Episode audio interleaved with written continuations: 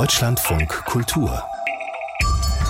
Im Gespräch mit Katrin Heise.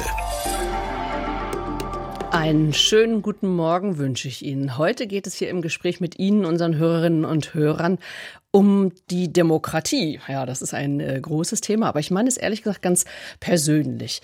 Also ich äh, zum Beispiel, ich bin in der Demokratie geboren, habe nie ein anderes politisches System erlebt, aber das geht natürlich nicht allen so. In der DDR geborene haben einen ganz anderen Blick auf die Demokratie beispielsweise oder Geflüchtete und Migranten wollen vielleicht nach Deutschland, weil sie sich nach einem demokratischen Land sehnen. Also jeder, jeder hat so ihren eigenen Demokratiemoment.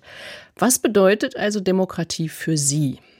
0800 2254 2254, das ist unsere kostenfreie Telefonnummer, da können wir gut ins Gespräch kommen oder Sie schicken uns eine E-Mail, gespräch at deutschlandfunkkultur.de. Also ist es beispielsweise die Erinnerung, als Sie das erste Mal wählen waren, vielleicht noch mit Mutter und Vater oder äh, ich kann mich beispielsweise an das Gefühl erinnern, ähm, als ich mal in der U-Bahn nach einer Wahl saß und das Gefühl hatte, jetzt gehöre ich zur Mehrheit. Also nach einem Regierungswechsel war das. Das war so ein, so ein erhebender Moment.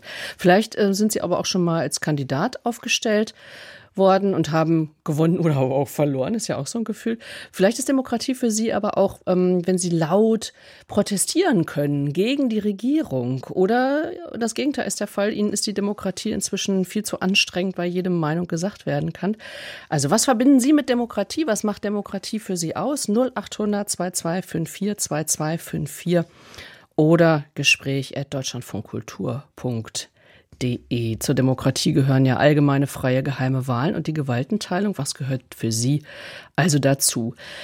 Erzählen Sie uns, unsere Studiogäste sind die Bundestagsabgeordnete von Bündnis 90 Die Grünen, Arvid Tesfa Jesus und Felix Steinbrenner von der Landeszentrale für politische Bildung Baden-Württemberg. Sie sind beide mir zugeschaltet. Ich grüße Sie ganz herzlich. Schönen guten Tag. Guten Tag. Guten Morgen.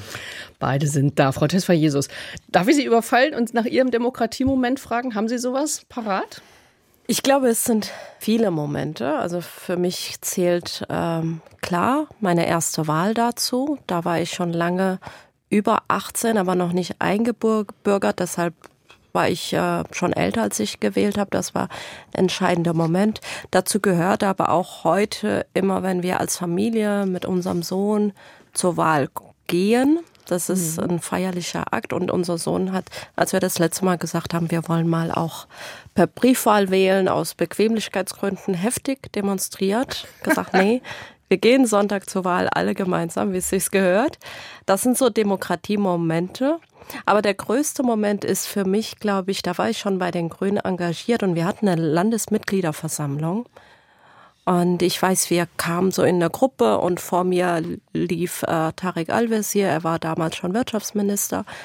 Und rechts und links war der Weg voll mit Demonstranten. Es ging um mhm. Flughafenerweiterung und sie haben Trillerpfeifen gehabt und Plakate und geschrien und wir liefen sozusagen zwischen diesen Demonstranten durch und ich dachte, wie wunderbar ist das denn?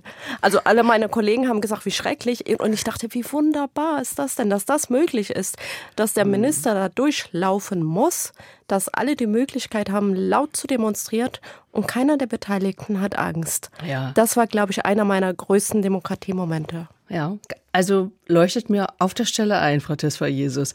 Herr Steinbrenner, haben Sie auch einen Demokratiemoment, wo Sie denken, ja, da hat sich für mich was gezeigt? Ja, also mir geht das ähnlich wie Frau Tesfa Jesus. Für mich sind die, die Wahlen, die wir in der Bundesrepublik Deutschland haben, eigentlich immer die Momente, die Demokratiemomente, die zentralen Demokratiemomente. Ich bin auch ein großer Freund des Gangs zum Wahllokals dann, auch gemeinsam, auch mit, mit Kindern, um das dann auch mal zelebrieren zu können, quasi äh, auf eine Art feierlich auch äh, diesen Akt in sehr großer Sicherheit und Ruhe auch zelebrieren zu können in einer Staatsform, die auch ja insgesamt auch von Diskursen, von andauernden Gespräch miteinander, ähm, sehr vielen Interessen auch geprägt ist. Hier haben wir halt einen Moment, in mhm. dem dann auch äh, wir quasi zusammenkommen können und dann ähm, quasi gemeinsam entscheiden können, wie es dann auch weitergeht ähm, in der Bundesrepublik Deutschland. Ich selbst bin Erstwähler gewesen 1998 bei der Bundestagswahl da erinnere ich mich wirklich sehr gut dran, auch an das Gefühl. Es ging ja wirklich um was. Äh, Helmut Kohl stand nochmal zur Wahl und Gerhard Schröder stand zur Wahl. Also mit dieser, diesem Duell der Personen, das war ja wirklich sehr, sehr spannend dann damals. Mhm. Und da habe ich dann wirklich auch hingefiebert und mich sehr gefreut, dass ich da dann auch mitmachen durfte. Ein Jahr lang haben wir uns, oder in diesem Jahr jedenfalls, wir machen es seit vielen Jahren, aber in diesem Jahr haben sich alle Programme vom Deutschlandradio mit in unserer Denkfabrik mit der wehrhaften Demokratie beschäftigt. Wir haben über Bedrohungen der Demokratie gesprochen, über die Möglichkeit, sie mit Leben zu führen, sie zu stärken. Jetzt am letzten Samstag 2023 wollen wir uns mal ein bisschen austauschen über prägende Demokratieerfahrungen, Demokratiemomente. Was macht unsere Demokratie für Sie aus mit Ihnen, unseren Hörerinnen und Hörern? 0800 2254 2254 oder per E-Mail Gespräch at deutschlandfunkkultur.de. Und unsere Gäste können wir jetzt mal ein bisschen näher kennenlernen. Avetes für Jesus. Ähm, Sie, als Sie zehn Jahre alt waren, sind Sie mit Ihren Eltern aus Eritrea nach Deutschland geflohen. Hat da das politische System in Eritrea eine Rolle gespielt? Also war das eine, eine politische Flucht? Ja, also den Staat Eritrea gab es ja damals noch nicht, mhm. ähm, sondern äh, Eritrea war Teil von Äthiopien, annektiert worden und es gab damals einen Unabhängigkeitskrieg, ähm, der unseren Alltag sehr geprägt hat. Meine Eltern waren, haben sich eingesetzt und äh, waren aktiv. Ähm, alles natürlich im Untergrund und geheim, bis es dann zu gefährlich wurde. Und so mussten wir dann das Land auch verlassen. Also war wahrscheinlich in Ihrer Familie auch Politik und, und, und für seine Rechte einstehen und seine Meinung sagen dürfen, demokratisch agieren, war, war ein Thema in der Politik. Wurde auch mit, ihren kind, mit den Kindern drüber gesprochen? Ja, also ähm, in dem Sinn, also nicht im Sinne von Demokratie, weil in so einer Kriegssituation geht es ja eher um elementare Fragen, eher um die Frage von, ähm, wo wird gerade gekämpft, wem müssen wir helfen. Mhm. Es geht um Überlebensfragen. Das ist, glaube ich, das, was eher im Zentrum stand. Waren Sie dann, als Sie nach Deutschland kamen, also sind Sie schnell ein, eine politische Jugendliche geworden? Ich war schon immer politisch. Ich glaube, in so einem Haushalt äh, geht das nicht an. Also, also eine meiner ersten Kindheitserinnerungen, ähm, da war ich, weiß nicht, frühestens vier oder jünger, war, wie wir abends heimlich im verdunkelten Zimmer saßen und Nachrichten gehört haben, die man sonst nicht hören durfte. Mhm. Also mein Leben war immer politisch und ähm, da meine Eltern auch immer sehr politisch waren, auch nach der Flucht, war das immer Teil unseres Lebens. Also sich am Wochenende engagieren, Demonstration, immer im Hinblick auf Heimatland unterstützen, Gelder zusammensuchen, Spenden aufbringen mhm. und so weiter. War unser Alltag. Na, und was Sie jetzt eben da vorhin gesagt haben, Ihr Demokratiemoment, äh, kann man jetzt natürlich noch besser einordnen, ne? wenn man mhm. weiß, also so, äh, wie, wie Sie das dann genießen, in Anführungsstrichen, ja. wenn, wenn jemand laut demonstrieren darf, ohne, ja. dass, er, mh, ohne dass er sein Leben dafür aufs Spiel setzt. Mhm. Genau, das ist keine Selbstverständlichkeit. Ähm, das ist ein Privileg für beide Seiten. Und das sollten wir auch so wahren. Und das ist mir auch immer, auch in meinem politischen Agieren immer wichtig. Also, dass man ähm, wirklich diese Freiheit des Ausdrucks und sich ausdrücken, auch wenn es nicht einfach ist, wahrt und miteinander auch äh, pflegt. Mhm. Sich politisch engagieren oder also sich politisch interessieren ist das eine, sich politisch engagieren ist das nächste und dann zur Bundestagswahl anzutreten ist natürlich noch mal ein Schritt mhm. weiter. Warum haben Sie das gemacht? Äh, aus demselben Grund, also ich war ja zuvor ähm, auch im Stadtparlament ehrenamtlich und das hatte sehr viel damit zu tun mit der politischen Entwicklung in unserem Land. Ähm, als es klar wurde, dass bei uns im Kassel die AfD ins Stadtparlament kommen würde, hat mich das sehr bewegt und das war meine Entscheidung zu sagen, ich will da rein, um zu sagen, dem gegenüber auch mal die erste schwarze Frau im Stadtparlament zu haben und mhm. dem was gegenzusetzen. Und ähm, ähnlich war es auch, als ich gesagt habe, ich kandidiere für den Bundestag.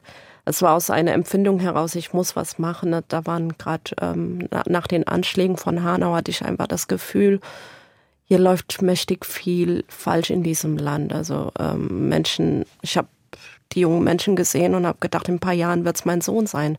Mhm. Ähm, und das war so ein Antrieb zu sagen, ich kann nicht einfach meine Anwaltskanzlei weiter betreiben und die Entwicklung so geschehen lassen, sondern will mich einbringen. Also dann auch so das Gefühl, Demokratie braucht mich, ne? Mhm. Ja, mhm. genau. Herr Steinbrenner, Felix Steinbrenner, Sie leiten die Stabstelle Demokratie stärken bei der Landeszentrale für politische Bildung in Baden-Württemberg, also in Stuttgart. Wie stärkt man denn die Demokratie? Was macht man denn da? Ja, man muss vieles machen. Also ich vertrete als Zentral, also als Vertreter der Zentrale für politische Bildung bin ich ja quasi ein Vertreter der staatlichen politischen Bildung, die politische Bildung macht auf äh, überparteilicher Basis und versucht Kompetenzen zu vermitteln zum Umgang mit Politik. Also es geht um politisches Wissen, politisches Urteilen und dann auch politisches Handeln, hier Kompetenzen zu vermitteln und ähm, dann mit ähm, unterschiedlichen Angeboten dann auch auf die ähm, auf die ähm, auf die Bevölkerung zuzugehen. Hm. Also, also nicht nur junge, ja, also nicht nur nee, junge nee, Menschen, nee, weil ich dachte, politische Bildung wäre immer nur was so für Jugendliche, junge das, Erwachsene das, vielleicht.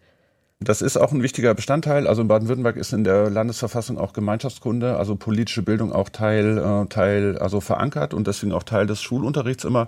Aber ich teile die Einschätzung von Tess, Frau Tessa Jesus, dass ähm, Demokratie keine Selbstverständlichkeit ist und als Staatsform immer wieder gelernt werden muss und durch alle Lebenslagen durch. Und das heißt, wir haben dann auch ein breites Spektrum an Erwachsenenbildung, mhm. wo wir über Partnereinrichtungen wie Volkshochschulen offene Erwachsenenbildung machen, zum Beispiel, aber dann auch berufsbezogen auch ähm, Richtung Polizei, Lehrkräfte, Sozialarbeit, Justizvollzug versuchen Angebote zu machen, um dort auch Menschen ähm, immer wieder zu interessieren für das politische System und ihnen dann auch berufsbezogen auch Kompetenzen in die Hand zu geben, also, dass sie dann ihren Beruf besser machen können. Ja, und Sie haben eben ein ganz wichtiges Stichwort, glaube ich, gesagt, oder was mir immer im Kopf rumgeht, also dieses selbstverständlich. Also, dass jemand wie ich, die ich in einer Demokratie geworden bin, das ähm, so als so selbstverständlich nehme. Sie versuchen, nehme ich mal an, den Leuten, wie ich jetzt gelernt habe, aller Altersstufen immer wieder zu sagen, Demokratie bedeutet, dass äh, da wird nichts bestellt, sondern das müssen Sie, das musst du mitmachen. Geht das so in die Richtung auch?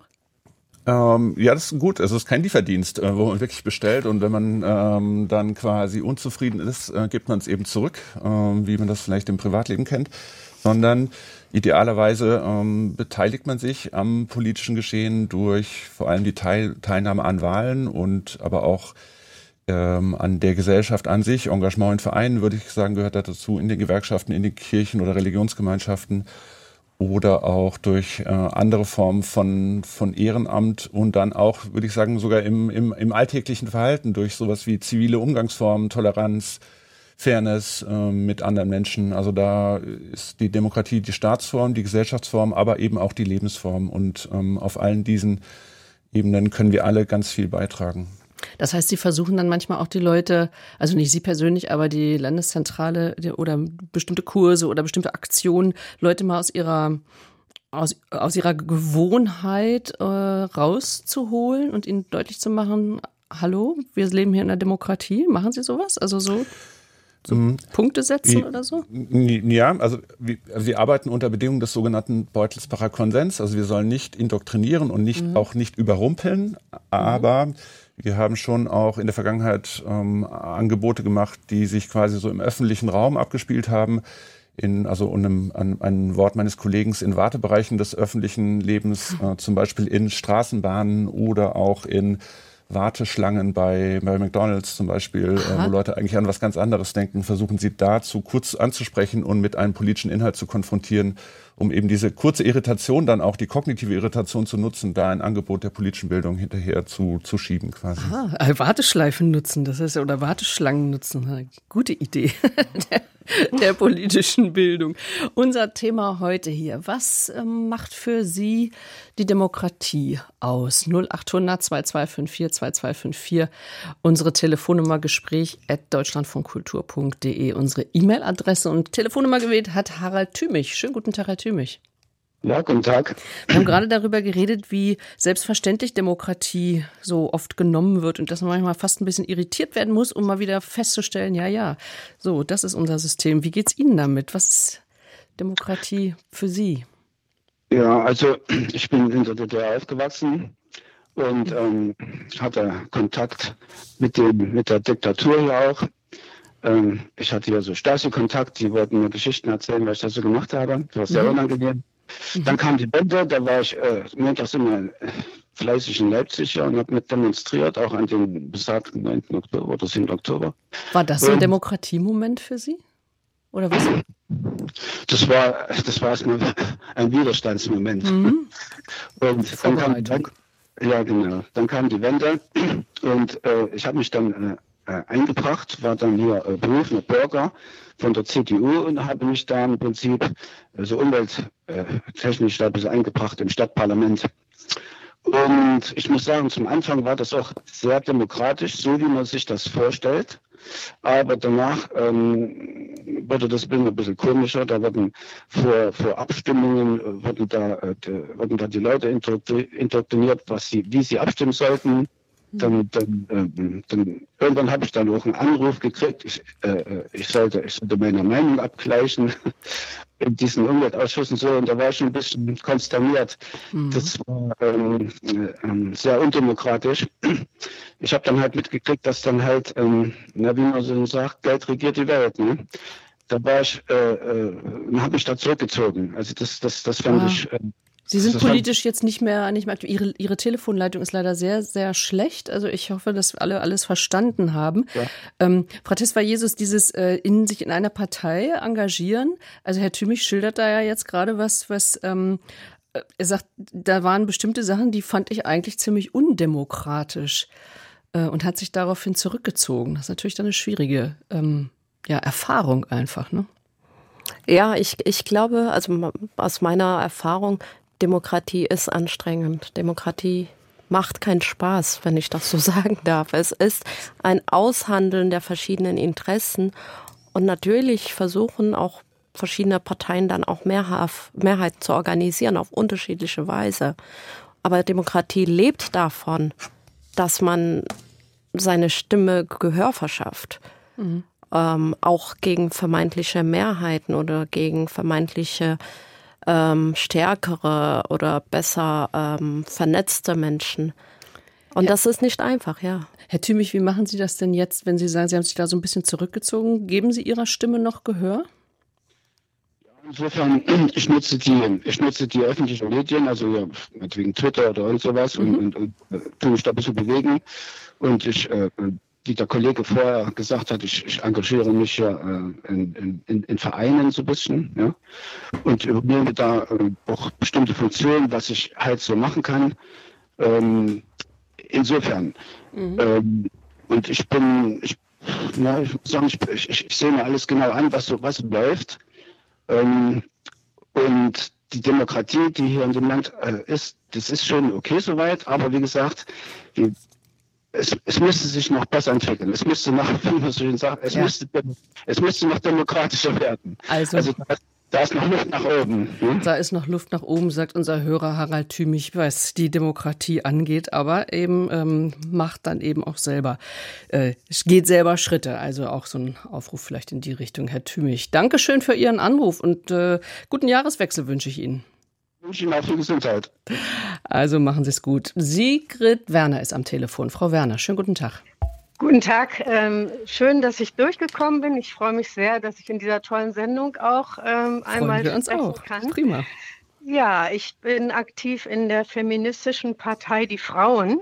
Mhm. Das ist eine sehr kleine Partei, die existiert seit 1995, wurde damals von der autonomen Frauenbewegung und von Aussteigerinnen bei den Grünen und auch bei der SPD gegründet und hatte zum Ziel, dass eben Frauen ähnlich wie die Grünen mit dem, äh, also mit dem Fokus auf die Verbesserung der Situation von Frauen mhm. in unserer Gesellschaft, ähm, dass das dann eben auch wesentlich Einfluss nimmt auf die Politik und da die, die ähm, ja seit Jahrhunderten schlecht laufende Situation ähm, verbessert, aber nicht nur, sondern was mich fasziniert hat, als ich das Programm gelesen habe, ich bin so Ende der 90er Jahre damit in Kontakt gekommen.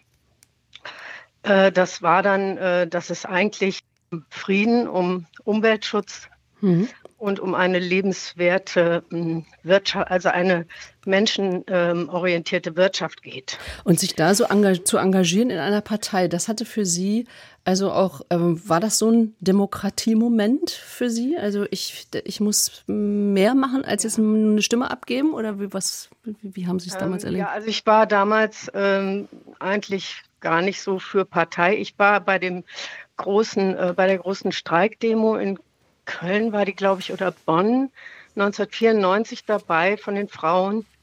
Und da wurde dafür geworben, dass diese Partei gegründet wird. Und da dachte ich, was hm. brauchen wir eine Partei? Wozu? Wir sind doch eine starke Bewegung. Es war damals die Frauenbewegung noch sehr viel ja, so einheitlicher und, und sehr stark. Es gab sehr starke Momente der Verbundenheit. Also bei solchen Demonstrationen, aber auch, auch bei Veranstaltungen. Ich glaube, Frauenauflauf hieß das in Springe. Und wir haben, ich bin überhaupt über die Bildungs- äh, also über Volkshochschulkurse zum Feminismus gekommen. Da gab es ähm, tolle Bildungsurlaube und die haben mich eigentlich politisiert. So. Mhm. Das fand ich jetzt auch interessant, Herr Steinbrenner. Eine Demo kann auch so ein ganz großer äh, demokratischer Moment sein, oder? Demonstrationen. Ja klar, unbedingt. Also ich glaube, die, also die, die, also die Demonstration ist ja ein wichtiger Moment, um einen politischen Willen auch zum Ausdruck zu bringen. Das kann ja nicht nur über Wahlen ähm, laufen, sondern eben auch über eine Demonstration. Und äh, wenn ich jetzt an meine eigenen Erinnerungen jetzt kurz zurückdenke, sind das ja auch ähm, oft Momente auch, wo man quasi in Gemeinschaft gemeinsam ein Anliegen vertritt, was ja auch auf der emotionalen Ebene sehr viel mit einem macht und die die Emotion ist ja auch ein Einstieg in, in das Politische unbedingt. Es ja nicht, geht ja nicht nur um kognitive Momente, also ums Wissen und dann mache ich mit, sondern es geht ja auch um, um ein Gefühl, äh, irgendwie ein Anliegen vertreten zu können mit anderen. Und ähm, die Anruferin, Frau Werner, hat ja die quasi die sozialen Bewegungen genannt. Das sind ja auch mhm. für die Geschichte der Bundesrepublik total wichtige ähm, Gruppierungen, die äh, den gesellschaftlichen Wandel ja auch sehr mitgestaltet haben. Und dann stellt sich mir dann die Frage, also wo bleibt es auf der Ebene von Demonstrationen stehen oder geht man dann in eine Partei oder gründet man Parteien? Und das hat Frau Werner ja dann beschrieben. Also dann glaube ich auch, ist die Partei oder das Engagement in einer Partei schon auch der Weg im Kern des politischen Systems dann auch versuchen, dann auch ähm, etwas zu bewegen. Aber gerade wenn man so eine kleine Partei in so einer kleinen Partei ist, Frau Werner, gehört auch ganz schön viel ja. Durchhaltevermögen dazu, oder? Ja, also das ist jetzt äh, mhm. über 20 Jahre, dass ich dabei mhm. bin. Anfangs war ich dann nur, ähm, bin ich Mitfrau geworden, weil ich die Partei Mitfrau. unterstützen wollte wegen mhm. des tollen Programms. Hatte aber das Gefühl, ich bin für sowas Partei und so da gar nicht für geeignet. Ich gehe lieber eben auf Demonstrationen oder mache so Kurse mit. Aber dann habe ich irgendwann bemerkt, die Partei hatte eine äh, kurze kurze Phase, wo sie relativ erfolgreich war und dann verschwand sie irgendwie so und dann habe ich mich mal drum gekümmert, weil ich ja immer meine Mitfrauenbeiträge überwies und dachte, naja, gibt es die überhaupt noch? Und habe hm. gemerkt, Jetzt die brauchen gefordert. Unterstützung mhm. und das war so 2012. Und seitdem, äh, da habe ich gedacht, was kann ich mir denn vorstellen, noch zu machen?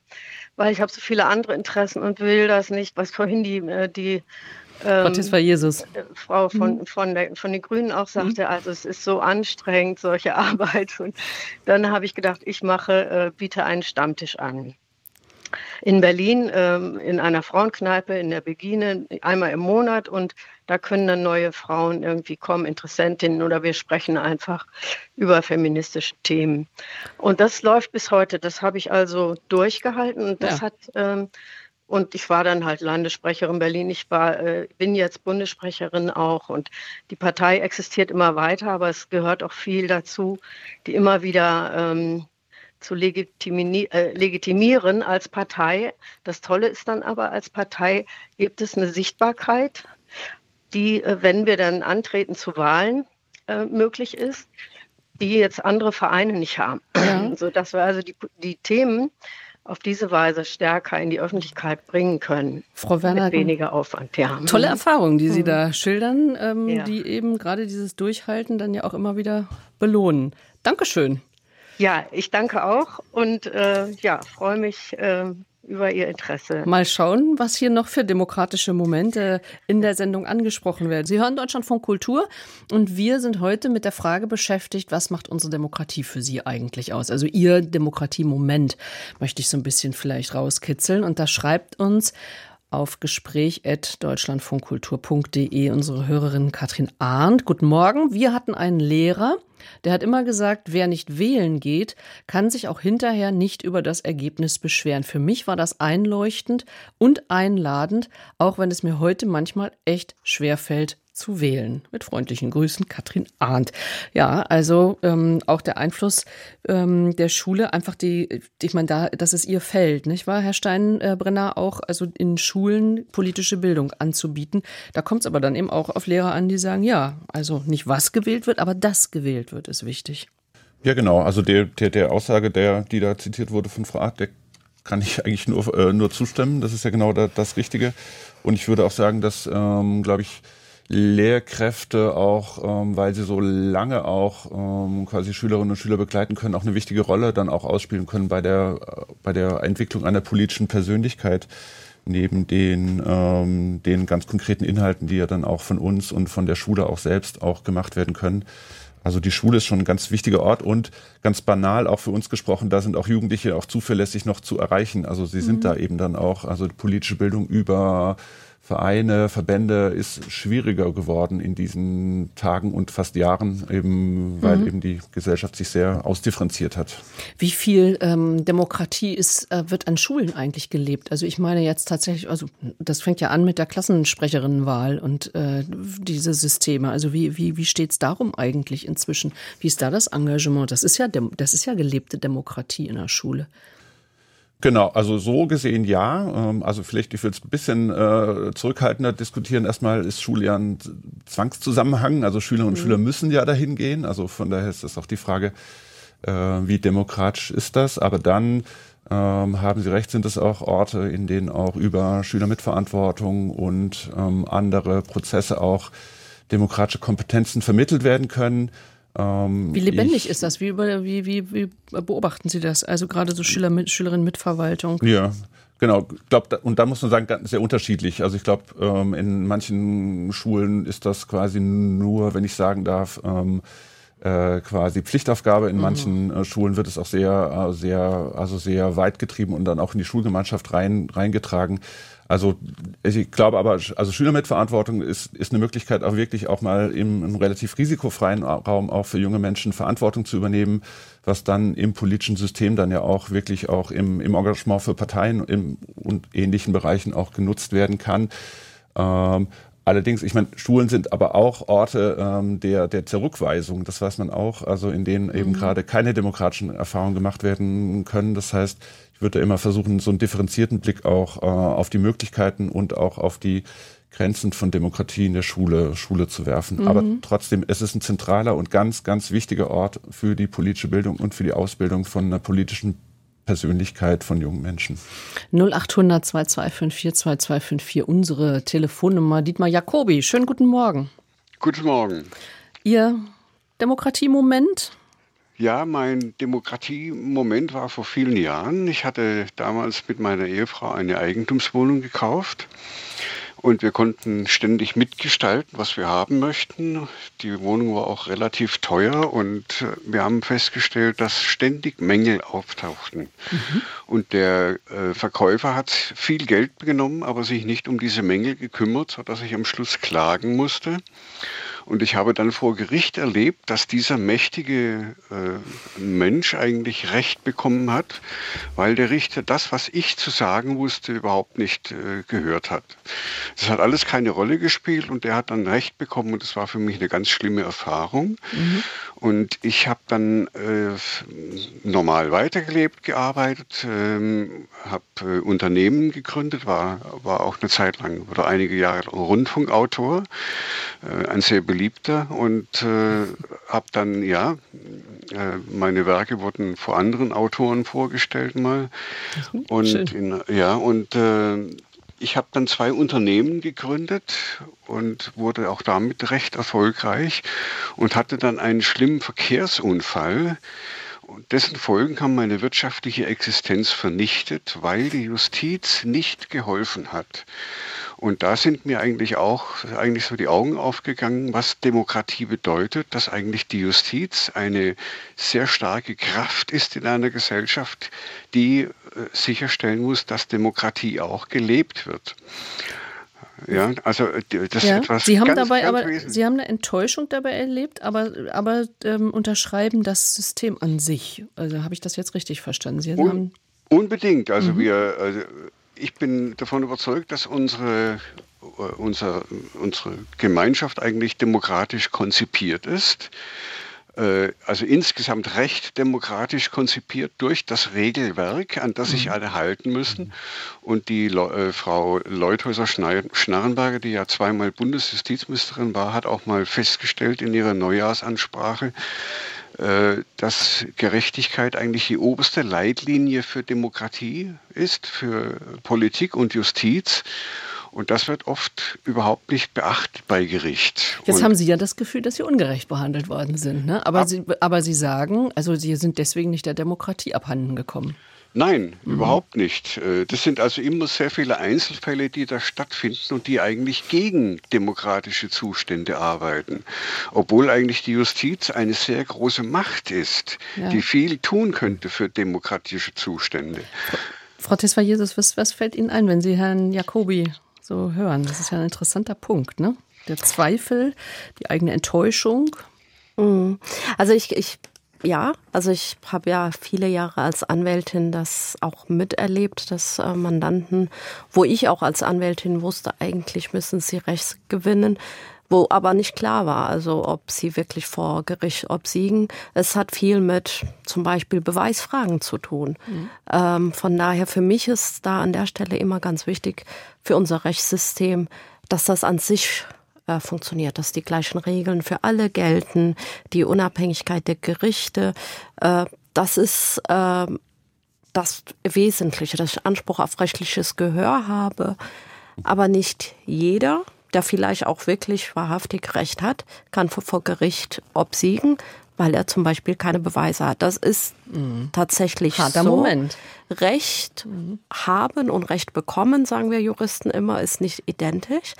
Das würde ich aber nicht als Mangel für unser Rechtssystem ansehen, sondern es ist, das sind die Regeln, die für alte, alle gelten, die auch gut sind, glaube ich. Äh, dass wir dann an zum Beispiel an den Beweisregeln gebunden sind. Ich weiß nicht, wie es in dem konkreten Fall war. Wir wollen jetzt ja die Fälle auch gar nicht, genau. aber Herr Jacobi hat das als ja. Thema, so finde find ja. ich aber sehr interessant, was Sie da aufgebracht haben, Herr Jacobi. Ja, also, also ich habe mich auch intensiv damit mhm. beschäftigt, weil das, was jetzt die Frau Anwältin sagt, äh, das ist nicht das Problem. Mhm. Natürlich ist es ein Problem, dass man äh, oft denkt, man ist im Recht und man hat ja alles recht gemacht. Wir denken alle, wir machen alles mhm. recht eigentlich grundsätzlich grundsätzlich. Ähm, aber, aber unsere Wahrnehmung stimmt nicht immer. Und mhm. äh, letzten Endes ist dann äh, oft etwas ganz anderes wahr, als, als äh, tatsächlich der Fall war.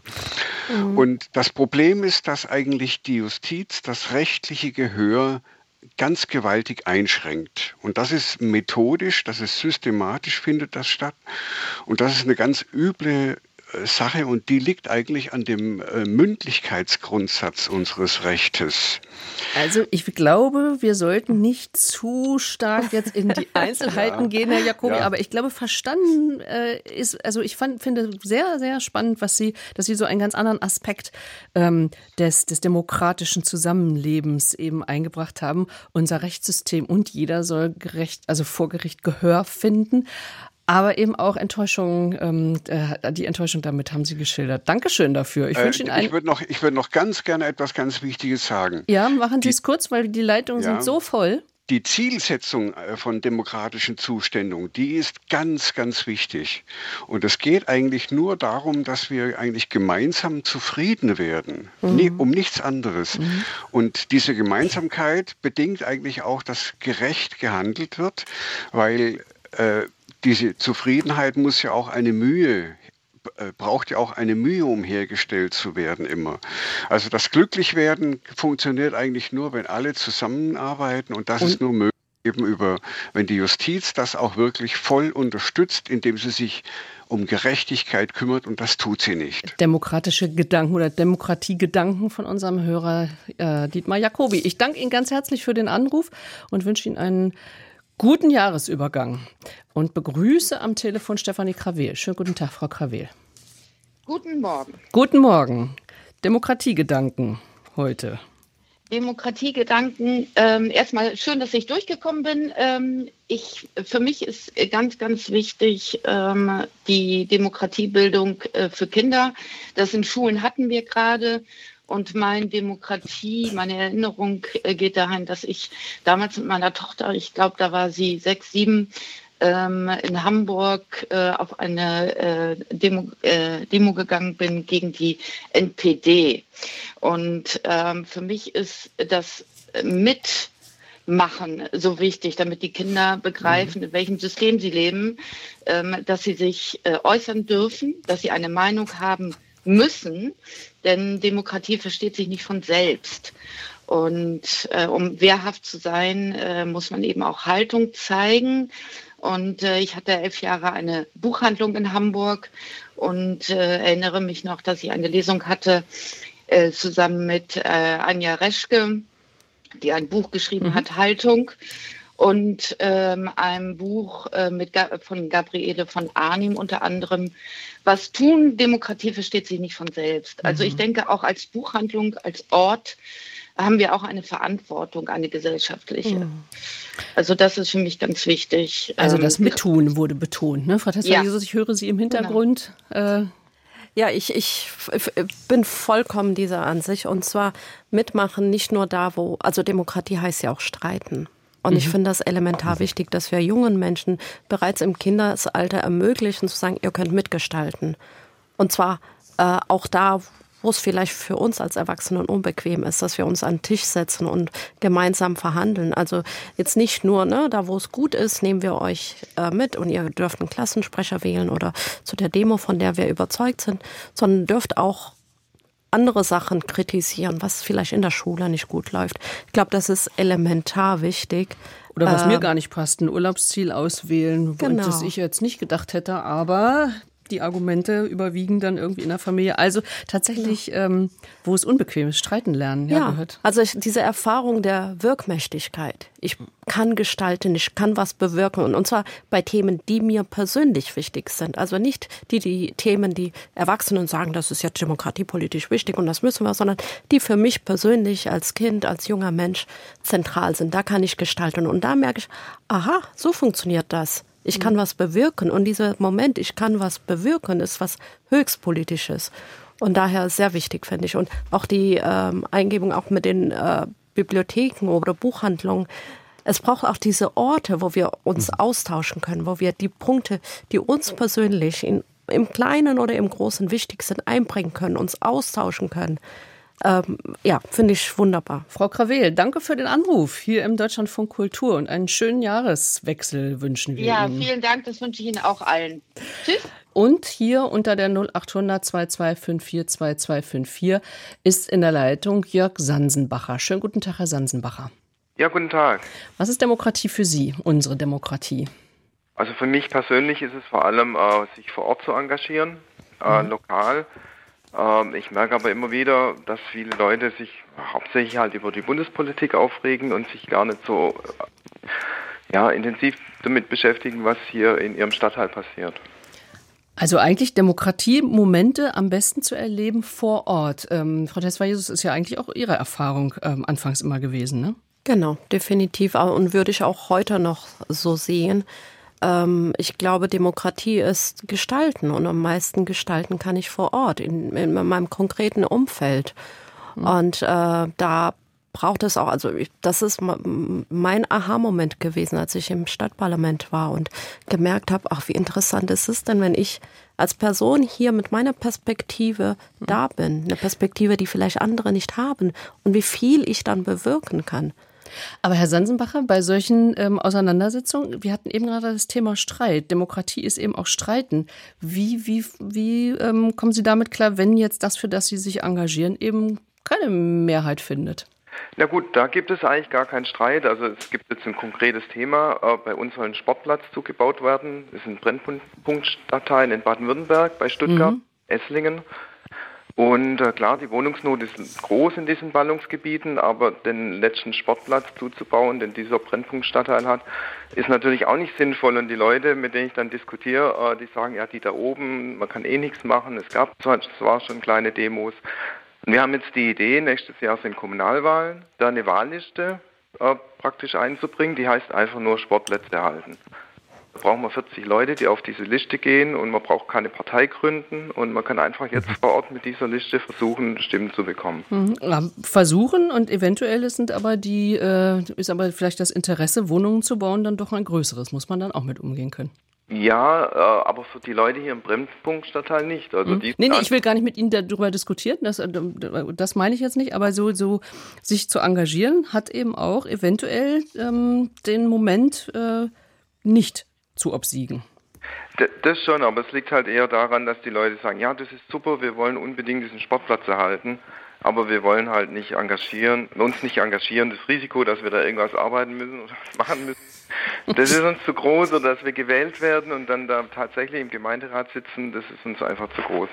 Ihnen aber nicht, Herr Sansenbacher. Nee, das ist ja die einzige Möglichkeit, wie man den Sportplatz noch erhalten kann. Ja, dann wünschen wir äh, viel Glück dabei. Herr Steinbrenner, die Leute zu aktivieren, das ist ein ziemlich wichtiges Thema in der Demokratie, ne? Ja, total. Ähm, also es war eben auch ein gutes Beispiel, äh, wie das dann auch funktionieren kann an, an ganz, einem ganz konkreten auch Problem im allgemeinen Lebensumfeld, über das dann auch ähm, jetzt hier, wenn ich das richtig höre, dann ja auch ähm, bei einer Wahl auch angetreten werden, werden, werden soll. Also das äh, würde ich sagen, passiert immer wieder. Also Unzufriedenheit mit auch äh, Wirtschaftsförderung auf der kommunalen Ebene äh, oder auch äh, Klassiker Spiel- und Sportplätze, finde ich, ähm, passiert immer wieder. Und ähm, das ist ja dann ein guter, ein guter Moment. Und äh, der Anrufer hat das ja auch geschrieben, was passiert dann auch, äh, wenn ich dann plötzlich gewählt werde und in der Position bin, in der ich dann noch Verantwortung übernehmen muss. Und dann wird's nämlich auch, ähm, dann wird's auch wirklich anstrengend. Also Politik in Deutschland ist in weiten Teilen Ehrenamt. Und dafür finde ich, äh, habe ich großen Respekt, also vor Leuten, die das wirklich ja. ähm, ähm, jahrelang machen, ähm, ohne ähm, irgendwie Geld dafür zu bekommen, sondern irgendwie für das Gemeinwesen, die Gemeinwesen immer wieder eintreten. Und das, da braucht man langen Atem und Frustrationstoleranz. Also Herr Sansenbacher, Sie haben uns einen wunderbaren Demokratiemoment geschildert und ähm, wir wünschen, dass Sie bei der Stange bleiben. Ein schönes Wochenende wünsche ich äh, zu. Also wir brauchen dringend Kandidaten. Wir sind schon 25 Leute und wir brauchen 40. Ist angekommen. Also Esslingen, Stuttgart wird auf jeden Fall aktiviert. Unter Gespräch at deutschlandfunkkultur.de können Sie uns schreiben. Das hat zum Beispiel Karl-Heinz Kohn gemacht. Der schildert als einen Demokratiemoment Willy Brandt-Rede. Für mich sind demokratische Momente immer mit starken Emotionen verbunden, schreibt er. So geht mir das auch. Nach Jahrzehnten fällt, geht mir ein Schauer über den Rücken, wenn ich Bilder vom Mauerfall sehe oder vom Kniefall Willy Brandts in Warschau. Ganz dringend empfehlen möchte ich schreibt Herr Kohn die äh, Rede vom 18. Dezember von Michael Friedmann ähm, die Willy Brandt-Rede, die er gehalten hat. Obwohl ich mich schon immer mit Demokratie und ihrem Wesen beschäftigt habe, hat sie mir noch einmal neue Perspektiven eröffnet, diese Rede, und sehr viel Emotionen gebracht. Also Emotion hat auch mit Demokratie zu tun oder Demokratie mit Emotionen. Und äh, wo Hörerin Anna Strattmann schreibt uns unter Gespräch at deutschlandfunkkultur.de mein Demokratiemoment. Mein Sohn Arthur wird im April 16 und ist schon aufgeregt, weil er an der kommenden Europawahl inklusive feierlichem Gang zur Urne teilnehmen kann. Also feierlicher Gang. Also ein, ja, auch wieder so. Haben wir ja schon mal gehabt, ne, Frau Tesfa Jesus? Also dieser Moment, Sie sagen das mit Ihrem Sohn auch, der besteht mhm. auch darauf, gemeinsam zur Wahl zu gehen. Also das noch wertzuschätzen. Tatsächlich. Also ich finde, das, äh, das ist total wichtig, obwohl ich, wie gesagt, finde, es braucht auch diese Momente der Wirkmächtigkeit und, und nicht nur der Feierlichkeit. Aber ich freue mich mhm. jetzt insbesondere, weil für mich natürlich jetzt auch ein Moment der Wirkmächtigkeit ist, weil ich merke, wir haben das jetzt in dieser Legislatur so umgesetzt äh, mit dem Wahlalter 16 und das ist das, ne, man, dann, dann sieht man, es bewirkt etwas und das ist, glaube ich, das, was jeder von uns braucht, der Moment, ich kann was verändern. Mhm. Und hier eben freut sich gleich jemand auf seine äh, Wahl dann. Mhm. Thomas Braun ist am Telefon. Schönen guten Tag, Herr Braun. Guten Tag ja, erstmal. Schon lange gewartet in der Leitung, jetzt sind Sie dran und überrascht. Ja. Ihr Demokratiemoment. Also mein Demokratiemoment ist eigentlich meine äh, Grundeinstellung zur Demokratie. Mhm. Ich finde Demokratie eine ganz tolle Sache. Die Beteiligung von vielen, deswegen auch mal ganz kurz als Kritik. Diese vielen Musikeinspielungen sorgen dafür, dass weniger Menschen zu Wort kommen. Aber sich sammeln können und die Telefonnummer wählen können. Also. Ja, gut. Ähm, ansonsten, mein Hauptproblem der Demokratie ist nicht die Demokratie an sich, sondern wie sie in Deutschland gelebt wird. Mhm. Wir haben einen Bundestag mit Fraktionszwang, obwohl der Abgeordnete nur sein Gewissen verantwortlich ist. Das beißt sich für mich. Wir haben äh, eine Wahlrechtsreform zum dritten oder vierten Mal die immer nur darauf hinausläuft, dass die gerade an der Macht befindlichen Parteien dafür sorgen, das Gesamtsystem für sich zu optimieren. Ich persönlich wäre für 598 äh, Mandate, mhm. 299 über Liste, 299 über Direktwahl mit Stichwahl. Äh, Herr Braun, Und Herr Braun, Sie haben eine ganz schlechte Leitung. Man hört die ganze Zeit im Hintergrund Leute sehr laut reden. Also ich habe jetzt äh, Wahlrechtsreform als Stichwort aufgenommen ähm, und dass Sie zum Teil sehr unzufrieden sind, also äh, den, den Fraktionszwang ähm, äh, zum, äh, als Stichwort aufgenommen. Äh, vielleicht gehen wir das erstmal weiter, Frau Tesfa-Jesus. Wahlrechtsreform. Also die Wahlrechtsreform ist ja dringend notwendig. Ich glaube, da sind wir uns auch mit Herrn Braun einig. Weil Sie brauchen noch einen Moment. Einen ne? Schluck Wasser, ja. Sie brauchen, brauchen einen Schluck Wasser. Herr Braun, wollten Sie noch einen Satz anfügen? Ich dachte beim wirklich jetzt besser. Ja, es ist total notwendig, bin ich voll und ganz dabei. Aber die Entmachtung äh, des Direktmandats finde ich ganz schlimm. Aha, Direktmandat. Ich bin auch dafür, dass wer, wer für ein Direktmandat kandidiert, nicht auf einer Liste stehen darf. Und äh, wie gesagt, das beide gehört getrennt. Es sind eigentlich zwei Wahlen für dieselbe Kammer. Okay, die Meinung von unserem Hörer äh, Thomas Braun, der, also Sie, mit, äh, wenn, solange das so ist, wie es ist, unser Parlament, fangen Sie an, an der Demokratie zu zweifeln. Habe ich das richtig rausgehört? Nein, äh, ich zweifle nicht an der Demokratie. Aber an der Umsetzung? Ich, äh, ich finde die Umsetzung äh, mhm. suboptimal. Ja. Es gibt viel schlimmere Systeme. Aber es ist nicht so gut, wie es sein könnte. Ja, Herr Braun, ich muss leider, also wirklich, wir, wir haben die Stichpunkte aufgenommen, aber es ist eine so komische Leitung, so viel andere Geräusche. Ich glaube, dass das am Radio sich ganz schlimm anhört. Aber Sie können gewiss sein, die Punkte sind ja angekommen. Frau ja. Tesfa Jesus, Ihr, Ihr ja. Frosch im Hals ist bekämpft. ja, jetzt ist es besser. Genau. Also äh, ich glaube, bei der Wahlrechtsreform, wir werden keine Möglichkeit haben, die perfekt ist. Alle Alternativen, die wir bisher haben, ähm, sind, haben ihre Vor- und Nachteile. Und natürlich ist der Aspekt äh, Direktmandat sehr wichtig, was aber im Moment dazu führt, äh, dass wir so viel Überhangmandate haben, dass der Bundestag dann so aufgebläht ist. Ähm, Ihr Vorschlag müsste ich mir genau anschauen tatsächlich, ähm, kann ich konkret nicht sagen. Aber im Endeffekt ist es für mich so, dass wir hinnehmen müssen, dass wir jede Alternative, die bisher aufgetischt wurde, auch die Nachteile hatte, sei es, dass man die Wahlkreise vergrößert, äh, was für ländliche Räume Nachteile hat, sei es, dass man sagt, die Direktmandate kommen weniger zu Zuge, wenn die Parteien nicht haben. Also da mhm. werden wir keine perfekte Lösung haben. Zum Fraktionszwang würde ich sagen, äh, das gibt's ja so im Grunde nicht. Ne? Das ist, äh, es gibt eine inoffizielle Vereinbarung, dass wir als Fraktionen äh, versuchen, gemeinsam abzustimmen. Und diese Absprache ist auch wichtig, damit wir mhm. auch Gestaltungsmöglichkeiten haben. Aber es ist nicht so, dass ähm, es Konsequenzen gibt. Also ich persönlich habe an zahlreichen Punkten anders abgestimmt als meine Fraktion. Also wenn man an den Punkt kam, dass ich sage, ich kann da nicht mitgehen, ist man, hat man die Möglichkeit, anders abzustimmen und das ist auch gut so. Was ich herausgehört habe, Herr Braun ist jetzt, äh, also die Leitung können wir leider nicht aufrechterhalten, aber was ich herausgehört habe, ist ja vor allem, dass er zweifelt, dass seine Stimme, die er jemandem gibt, dann tatsächlich auch so umgesetzt wird, wie er sie abgegeben hat. Also deswegen ja sein, sein Plädoyer fürs äh, stärkere Direktmandat. Ich glaube, ähm wir haben ja das äh, freie Mandat als Abgeordnete. Deshalb, wenn wir gewählt sind, sind wir ja nicht Boten der WählerInnen und haben direkt das umzusetzen, sondern sind unserem Gewissen verpflichtet. Das heißt, egal ob jetzt äh, durch die Partei reingekommen oder durch Direktmandat, ähm, das, da, daran ändert das ja nicht. Und das mhm. finde ich auch gut so. Ich finde, ich finde es gefährlich, wenn PolitikerInnen äh, immer nur nach ähm, danach schauen, wie die Wahlumfragen sind und wie jetzt die Stimmung ist. Ich finde, man muss eine Haltung haben als Politiker und für das einstehen, was man richtig findet und auch die Konsequenzen ziehen, wenn man abgewählt wird. Also ähm, Avid Tisva Jesus als Erwiderung auf unseren Hörer Thomas Braun, der eben auch seine Zweifel an bestimmten ja, Gegebenheiten in unserer demokratischen Verfassung beziehungsweise in unserem demokratischen Leben angebracht hat. Philipp Güvel-Mahne ist am Telefon. Schönen guten Tag, Herr Güvel-Mahne. Ja, schönen guten Morgen. Danke, dass ich durchkomme. Wunderbar. Ja, ich würde gerne ähm, zwei Aspekte noch einmal einbringen zum Thema Schule. Und sie haben durchaus was mit meinem ähm, Erleben auch von Demokratie zu tun. Ähm, zum einen ähm, haben wir bei uns in der Schule, das ist eine Gesamtschule in Niedersachsen, den Klassenrat, der wöchentlich in jeder Klasse eine Stunde lang durchgeführt wird. Gibt es an Grundschulen, an vielen anderen Schulen auch.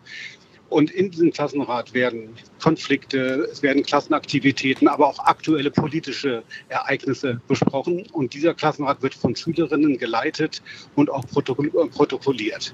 Und das halte ich für ein enorm wichtiges ähm, Demokratiemittel, wo Kinder lernen können. Es ist anstrengend, über manche Dinge zu reden, aber es bringt auch was.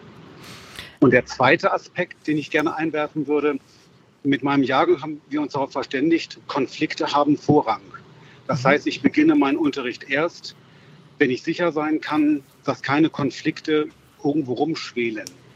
Und wenn ich etwas wahrnehme, dann mache ich den Konflikt zumindest sichtbar und sage den Schülerinnen und Schülern, welche Klärungsmöglichkeiten wir dann nach der Stunde aber auch haben. Aber mhm. solange was rumschwelt, können die Kinder nicht lernen, weil die damit beschäftigt sind, sich um den Konflikt zu kümmern. Mhm. Also sowas wie gelebte Demokratie eigentlich, ne? Also so ja. dann tatsächlich den Konflikt, auch die Minderheit zu hören, mhm. der Minderheit Gehör verschaffen, ist ja ein ganz wichtiges Thema in der Demokratie. Mhm. Richtig. Mhm. Äh, da müssen Sie sich natürlich als Lehrer, der ja sehr unter Druck steht, was so den, ähm, den Rahmenplan und so weiter angeht, äh, die Zeit für nehmen. Müssen Sie da manchmal für diese demokratische Auseinandersetzung äh, kämpfen geradezu? Oder ist das ganz klar in Ihrer Schule, dass Sie die Zeit Das ist an unserer dürfen? Schule tatsächlich vollkommen klar. Also das ist, also der Klassenrat ist klar, der ist im Stundenplan gesetzt ähm, und wird auch verpflichtend durchgeführt. Und wenn ich mir die Zeit nehme, ähm, dahinter steckt ja, die Kinder können nur lernen, wenn sie bereit dafür sind. Wenn ein Konflikt brodelt, der dann ja auch durchaus so was Flächenbrandartiges haben kann, dann können die nicht lernen, die Kinder. Mhm. Also dann betrüge ich mich ja selber, indem ich vorne an der Tafel stehe, was lehre, aber die Kinder können nicht lernen. Wie lernen denn Ihre Kinder, das beispielsweise ist ja ein ganz wichtiges Thema in der Demokratie, Kompromiss und Aushandeln? Ähm, dann Kompromisse auch akzeptieren oder das Ausgehandelte akzeptieren? Ich glaube, dass da tatsächlich der Klassenrat als, als Gesprächsgremium, der von Schülerinnen geleitet wird. Und wenn die Kinder dort erleben, ja, die Mehrheit der Klasse hat sich für, dafür entschieden, dass etwas gemacht wird, dass etwas dass eine Regel umgesetzt wird, dass ähm, eine, eine Klassenmaßnahme durchgeführt wird, dass sie durch das wöchentliche Wiederkehren dieses Klassenrats erleben, dass jeder und jede Mal auch irgendwie zum Zuge kommt mit ihrer Meinung oder mit ihrer mhm. Position. Das heißt, es wird nicht einmal im Jahr irgendwie gemacht, sondern Woche für Woche und jeder kommt mal zum Zuge. Frau Tesfayesus, ich höre Sie im Hintergrund. Ich weiß nicht, Herr Steinbrenner, wollen Sie irgendwie reagieren? Ja, äh, kann ich gerne machen. Also das ist ja also hier geschildert ein sehr gutes Beispiel, wie das auch an der Schule funktionieren kann im Sinne einer, einer gelebten Demokratie. Also wenn der, der Klassenrat auch quasi auf eine Art verrechtlicht ist und da auch dann äh, ein, auch ein Recht für die Schülerinnen und Schüler ist, sich da mit ihren Themen einbringen zu können.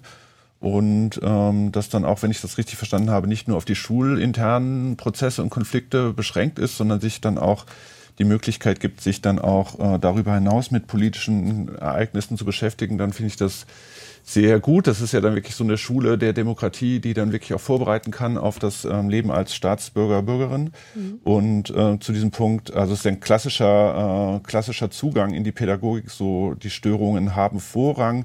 Und wenn, wenn, wenn, das habe ich dann so verstanden, dass es eben eine Vereinbarung ist zwischen Ihnen und Ihren Schülerinnen und Schülern und dass Sie das vorher also ausgehandelt haben, das finde ich schon sehr gut, äh, quasi im Sinne der Demokratisierung auch des Unterrichts, dass es da möglich ist, quasi für die, äh, für die Schülerinnen und Schüler da mitbestimmen zu können, auch im Sinne der, der Regelungen des Unterrichts, also hier auch Einfluss nehmen zu können. Also das, das gefällt mir das gefällt mir sehr gut und finde ich fast also vor, vor, vorbildhaft. Ähm, Schön, dass Sie hier zu Wort gekommen sind, Herr Güvelmane, dass wir gehört haben, was für demokratische Momente man eben auch für Kinder und Jugendliche schaffen kann. Dankeschön dafür.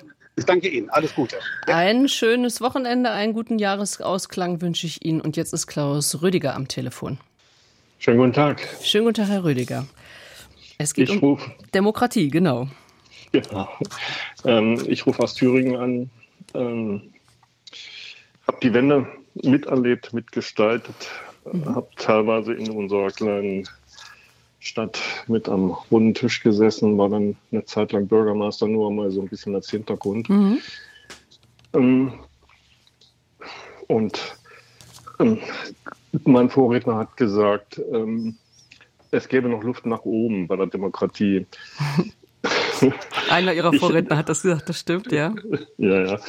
Und äh, ich hatte mir gedacht, diese Luft nach oben könnte doch zum Beispiel sein, ähm, mehr äh, Volksabstimmungen zu machen. Nicht überall und jedes Mal, aber so, vielleicht so mhm. im System Schweiz. Es gibt ja inzwischen diese Bürgerräte. Ein die, gutes Thema, was Sie einbringen, Bürgerräte, genau, ja.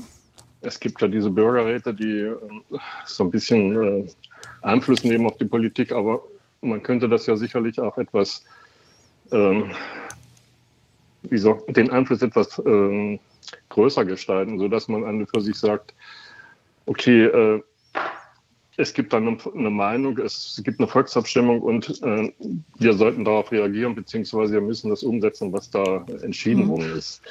Das wäre etwas, wo ich sagen würde, okay, äh, das, also wir haben ja gewählt, ich, das ist in Ordnung, man hat dann äh, vier Jahre ähm, man hat die Abgeordneten des Parlaments vier Jahre gewählt. Aber zwischendurch, würde ich sagen, ja. könnte man doch sicherlich nochmal Einfluss nehmen. Das, das wäre mein Wunsch. Ja, Herr Rüdiger, das gebe ich gleich mal an Herrn Steinbrenner weiter, um einfach vielleicht auch nochmal ein bisschen Klarheit zu schaffen. Welche Elemente der direkten Demokratie gibt es? Also Bürgerräte. Vielleicht, Herr Steinbrenner, können Sie drei, vier Worte nochmal zum Bürgerrat, zum Stichwort Bürgerrat sagen. Ähm, oder mhm. aber eben auch zu den anderen Momenten der direkten Demokratie. Ja, genau. Also was Herr Rüdiger meinte, so wie ich ihn verstanden habe, geht es hier auch äh, auf äh, Volksentscheidungen auf Bundesebene, die es ja in der Form ähm, nicht gibt, sind nicht vorgesehen, wie es so heißt. Die gibt's, ähm, ich kenne mich in Thüringen nicht aus, für Baden-Württemberg gesprochen, auf jeden Fall auf der, auf der Ebene der Kommune und auch auf der Ebene des, des Landes. Ähm, und äh, die sind eben ein, ein Instrument der, der direkten Demokratie und ähm, das Schweizer Modell wird ja immer in, in also quasi in, äh, ins Spiel gebracht. Hier würde ich aber, glaube ich, nochmal differenziert drauf schauen und sagen, also die, die, die Volksentscheide in der Schweiz sind ja das Korrektiv zum, zum Parlament. Dafür hat man ja eine Allparteienregierung im Parlament. Das ist ja für Deutschland eigentlich ähm, ähm, nicht so vorgesehen. Die Opposition gibt es ja da im Parlament. Und die Bürgerräte sind dann eben noch ein Instrument, würde ich sagen, eher von Konsultation, indem man dann versucht, auch eine möglichst äh, breite Repräsentation der Bevölkerung herzustellen mhm. zu gewissen Themen, um eben der, der Politik dann quasi beratend dann ähm, den, die größtmöglichste Vielfalt an Positionen auch mitzugeben, die vielleicht die Parteien aus sich selbst heraus nicht entwickeln können. Also das würde ich schon sagen, ist ähm, mit der Einschränkung der, also wer, wer hat die Macht, ähm, schon noch das Parlament dann, aber ein gutes Instrument, um Politik auch qualitativ zu verbessern, indem möglichst viele Stimmen dann auch ähm, zu Sachfragen auch gehört werden. Aber können. was ich ja vor allem bei Ihnen, Herr Rüdiger, auch raushöre, ist diese vier Jahre zwischen der Stimmabgabe irgendwie. Die sind einfach zu lang. Man will in der Demokratie doch auch an verschiedenen Dingen auch noch teilhaben. Frau Tesfa Jesus, ähm, Bürgerrat als einen Moment. Was, was wäre an direkter Demokratie, äh, die sich Herr Rüdiger wünscht, ähm, noch in Ihrer, Ihrer Meinung nach auf jeden Fall ins, zu installieren oder zu beachten, stärker zu, auch zu nutzen? Nutzen? Ich bin ähm, große Freundin von Auseinandersetzungen. Ich finde, es braucht diese Momente. Ich find, bin keine große Freundin von ähm, Volksabstimmungen, weil ich mich immer frage, wie ist das mit Minderheitenschutz an der Stelle? Sondern ich finde Aushandlungsprozesse. Ich finde es toll, wenn große Gruppen sich organisi organisieren, demonstrieren. Und man sollte nicht unterschätzen, äh, wie viel Wirkung das ähm, auf uns hat in der Politik. Ich glaube, ich, es gibt, gibt ja bei vielen Themen, die ich mache, auch manchmal wünsche ich mir, es gäbe da mehr Bewegung, weil ich weiß, es wäre das einfacher umzusetzen. Also ich glaube, das ist das, was ich gut finde, weil ich glaube, wir brauchen diese Aushandlungsprozesse. Es ist gut, wenn Menschen sich im besten Sinne streiten und demonstrieren. Und es gibt Bewegungen, wie wir es äh, bei dem einen Hörer hatten, wo es um, um Spielplatz ging, äh, was bebaut werden soll. Ich glaube, es braucht diese Prozesse. Mhm. Herr Rüdiger, ja, ähm, wollten Sie doch was erwidern? ja, gerade äh, wegen den wegen Bürgerentscheiden. Wenn wir jetzt zum Beispiel dieses, diesen aktuellen Konflikt in der Ukraine sehen. Ähm, ich, äh, Bündnis 90, die Grünen sind ja auch aus einer Friedensbewegung hervorgegangen. Und wenn ich jetzt sehe, was da gemacht wird, dass wir da Waffen hinliefern, dann finde ich das nicht in Ordnung. Und ich denke, wenn wir da zum Beispiel sagen würden, was sollen wir da tun? Mir wäre es sehr viel lieber. Mhm. Wir würden versuchen, diese Konfliktparteien erstmal an einen Tisch zu bringen, Waffenstillstand zu organisieren, sodass da keine Zerstörungen mehr sind. Und wenn man da jetzt mal sagen würde, okay, wir fragen mal, was ist die Meinung in der Bundesrepublik, wäre doch das etwas, äh, was dann auch äh, politisch umgesetzt werden könnte. Also unser Hörer Klaus Rödiger auf jeden Fall ein Verfechter der direkten Demokratieelemente, beispielsweise bei einer solchen Umfrage. Herr Rödiger, danke für Ihren Anruf. Gerne. Wir haben am Telefon Hartwig Oswald. Schönen guten Tag, Herr Oswald. Ja, guten Morgen, schönen guten Tag. Ja, äh, Demokratie braucht äh, Demokraten. Und ähm, Demokratie ist nicht ähm, einmal äh, alle vier Jahre zur Wahl zu gehen oder nicht zur Wahl zu gehen, sondern das hat auch damit zu tun, dass man ähm, die gesellschaftliche Situation auch in seiner individuellen Komfortzone reflektieren können müsste. Also wir haben ja ein Problem, dass das eigene Wohlbefinden oftmals immer an erster Stelle steht und dann wird ähm, eine, eine Wahlurne bedient und man will für sich persönlich das Ergebnis haben. Also das heißt, man braucht aufgeklärte Bürgerinnen und Bürger. Und das bedeutet, äh, dass äh, die Demokratie in Europa, in Deutschland, nicht nur auf Wahl ausgerichtet ist, sondern wir haben eine Betriebsverfassung, wir haben ein Streikrecht, wir haben Gewerkschaften. Und das heißt also, dass man äh, sich wirklich äh, engagieren kann und beteiligen kann, um sich um das Gemeinwohl zu kümmern. Hm, also weit über dieses äh, Wählen ähm, alle vier Jahre hinaus, weil wir es ja gerade eben hatten von dem Hörer vor Ihnen, ne? also direkte Demokratie. Sie sagen, äh, bezieht euch doch auch mal aufs, äh, auf Betriebsräte und so weiter. Herr Steinbrenner, ich habe Sie im Hintergrund ähm, zustimmen hören. Ähm, ja, auf jeden Fall. Also an zwei Punkten kann ich hier zustimmen. Einmal ähm, diesen diese Weiterung des Demokratischen ähm, jenseits, auf, also auf, auf Felder jenseits des engen politischen Systems und jenseits des Wahlakts. Und ähm, da sind ja dann die Gewerkschaften wirklich ein, ein zentrales äh, Instrument, in dem man sich dann oder, oder Element, in dem man sich dann auch engagieren kann und ähm, über das Streikrecht ja auch dann grundgesetzlich abgesichert. Also das ist ja auch so gewollt äh, wirklich von den Vätern und Müttern des Grundgesetzes. Und ähm, sehr große Zustimmung finde ich, und da, da, da finde ich, brauchen wir also viel mehr, ähm, dass es ähm, Menschen gibt, die eben bereit sind, Verantwortung auch zu übernehmen für das ähm, Gemeinwesen für und über den eigenen Tellerrand ähm, im Sinne des eigenen politischen Interesses hinaus hm. hinausblicken. Und ähm, das würde ich sagen, auf die Zukunft wird auch ähm, wirklich auch sehr entscheidend sein, mhm. dass wir da ähm, als Gesellschaft auch immer noch genug Leute haben, die dieses Engagement in den Gewerkschaften und ich erwähne nochmal die Kirchen oder Religionsgemeinschaften oder andere sogenannte Vorfeldorganisationen, aber auch die Parteien, in denen dann auch dieses vielfältige pluralistische Leben dann auch ähm, möglich ist. Und solche Leute brauchen wir unbedingt. Und ähm, das ist eine zentrale staatsbürgerliche Kompetenz, würde ich sagen. Mhm. Herr Oswald, engagieren Sie sich selber auch? Ja, ja, ich bin äh, eigentlich äh, immer engagiert gewesen. Mhm. Ähm, und haben das immer als Bereicherung, also weil wir ja gerade, Sie haben ja auch selber gerade gesagt, manchmal ist das auch so, also man muss aus der eigenen Komfortzone raus und man muss sich anstrengen. Waren das, haben Sie? Ja, mhm. also ähm, ich würde sogar sagen, dass es tatsächlich Spaß macht. Also ich habe, was ähm, äh, meine individuellen äh, Beteiligungsprozesse angeht, immer äh, tolle Menschen äh, kennengelernt ähm, und äh, wir haben auch was erreicht. Also ich war zum Beispiel hier in Thüringen Vorsitzender Bürgerinitiative gegen Fracking und ähm, wir hatten da auch die Diskussion, gehen wir auf die Volksabstimmung, wollen wir ähm, äh, eine Bürgerabstimmung oder wollen wir eben in den Aushandlungsprozess gehen, weil ich schon denke, dass die Parlamentarier und die gewählten Vertreter ihren Job machen müssen. Und Ähm, das ist sehr einfach, äh, dann zu sagen, ich delegiere es jetzt äh, in, eine, in, eine, in eine Bürgerbeteiligung.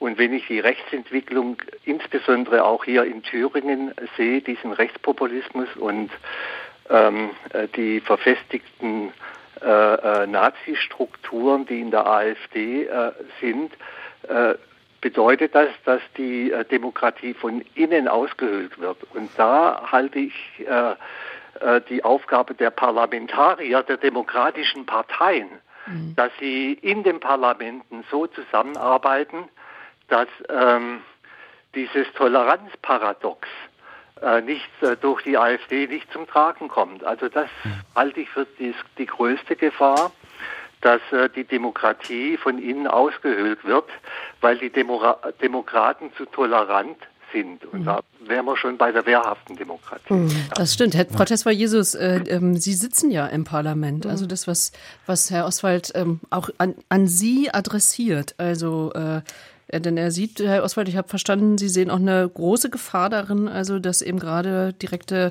äh, Demokratie wie beispielsweise Volksentscheide eben auch ja vielleicht gekapert werden können oder eben eine Gefahr ja. des. Hm. Also wir haben unveräußerliche äh, Menschenrechte im Grundgesetz äh, in der UN-Charta. Das sind meines Erachtens Axiome der Demokratie und ähm, wenn jetzt eine Gruppe meint, ähm, man müsste sich zum Beispiel gegen Flüchtlingseinrichtungen zur Wehr setzen und das als demokratische Legitimation sehen, da gibt es Grenzen. Und ähm, das sind das sind Dinge. Das heißt also, mhm. man darf äh, meines Erachtens, ähm, man muss also die Demokraten müssen klarer sein. Mhm. Vor allen Dingen auch äh, dieser dieser Hang, äh, sich dem gesunden Menschenverstand und irgendwelchen individuellen populistischen Strömungen nachzugehen, das finde ich eine, eine Verkommenheit. Das ist dann dieses, äh, äh dieses weichgespülte und wir stehen vor Auseinandersetzungen, wo die Demokratie in der Tat wehrhaft sein muss, insbesondere mhm. in Thüringen. Frau Tesfa Jesus, ist unsere Demokratie populismusfest? Ähm, erstmal muss ich herzlichen Dank sagen an Herrn Oswald. Ich finde das so wunderbar, was er gesagt hat und vollkommen richtig. Also diese Gefahr sehe ich auch tatsächlich ähm, immer mehr. Ähm, unsere Demokratie ist nicht äh, populismusfest. Also die Gefahr ist tatsächlich da. Äh, wenn Antidemokraten an die Macht kommen, können sie in kürzester Zeit auch unsere Demokratie schädigen, sei es äh, bei den Strukturen unserer Verfassungsgerichte, sei es bei der Unabhängigkeit unserer Medien. Äh, das sind viele äh, Gefahren, die da sind, die uns, glaube ich, so noch nicht so bewusst sind, was in einer Legislaturperiode alles möglich sein könnte. Von daher ist es wichtig, wie Herr Oswald auch schon sagte, zum einen, dass wir als Parlamentarier uns dessen bewusst sind, um diese Gefahr und keine ähm, Appeasement-Politik betreiben, äh, nicht versuchen, ähm, Antidemokraten einzuhegen und mitzunehmen, sondern uns klar dagegen zu stellen und sagen, wir sind anders, wir grenzen uns ab, wir machen eine andere Politik und versuchen Menschen zu überzeugen, und das Zweite ist, äh, was Herr Oswald ja auch sagte, es ist wichtig, dass Menschen sich engagieren und sich nicht auf die Politik verlassen, weil die ist momentan sehr, sehr gefährdet. Deshalb braucht es auch die Menschen, die auf die Straßen gehen, die sich andersweitig, sei es über die Gewerkschaften, sei es über Vereine, sei es ähm, Elternvertretung, das ist alles für mich alles Politik. Mhm. Äh, Menschen, die sich einbringen und sagen, das ist unser Anliegen, wir wollen das bringen, das ist enorm wichtig ähm, weil auf die Parlamente allein äh, darf man sich nicht verlassen. Wir haben jetzt äh, im nächsten Jahr Wahlen in drei Bundesländern äh, im Osten. Und äh, es könnte durchaus sein, dass unser Bundesrat danach anders ausschaut und dass es für uns im Bundestag schwieriger wird, auch Gesetze durchzusetzen, weil sie von Antidemokraten auch blockiert werden.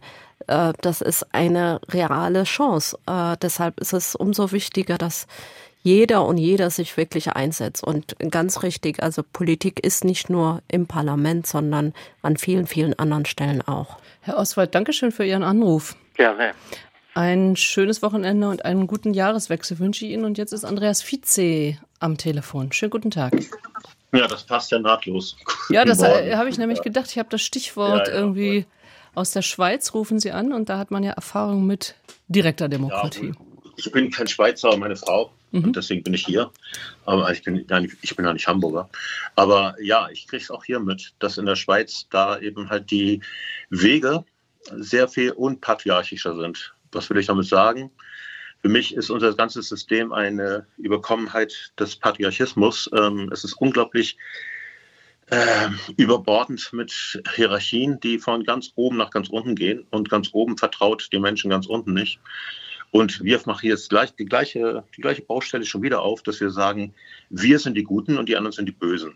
Ähm, das haut mich überhaupt nicht hin, weil das sind ja Menschen, auch wenn die eben halt ganz anders ticken als viele, die hier sich wahrscheinlich ihre Gesinnung äußern, aber ähm, wir sind eben halt alles Menschen und auch die, die AfD wählen, haben ihre Motive und ihre Gründe und ihre Berechtigung, mhm. Gehör zu finden, sonst würden die keine 20 Prozent kriegen.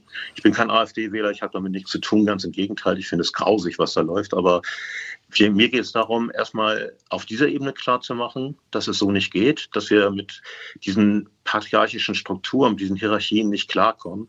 Und da gibt es halt Methodiken, die haben sich schon längst das überwunden, weil wir leben da in einer Win-Lose-Kultur. Das, was wir ja auch alles sagen, ist Win-Lose. Das heißt, die, die ähm, unterlegen in einer Debattenkultur oder in einem Mehrheitssystem, die verlieren und die anderen gewinnen. Das ist äh, für mich überkommen. Eigentlich geht es schon längst um Konsent, nicht Konsens, sondern Konsentkultur und Win-Win und Möglichkeiten, zum Beispiel in der Soziokratie. Das Stichwort bringe ich ein, weil ich bin Coach dafür.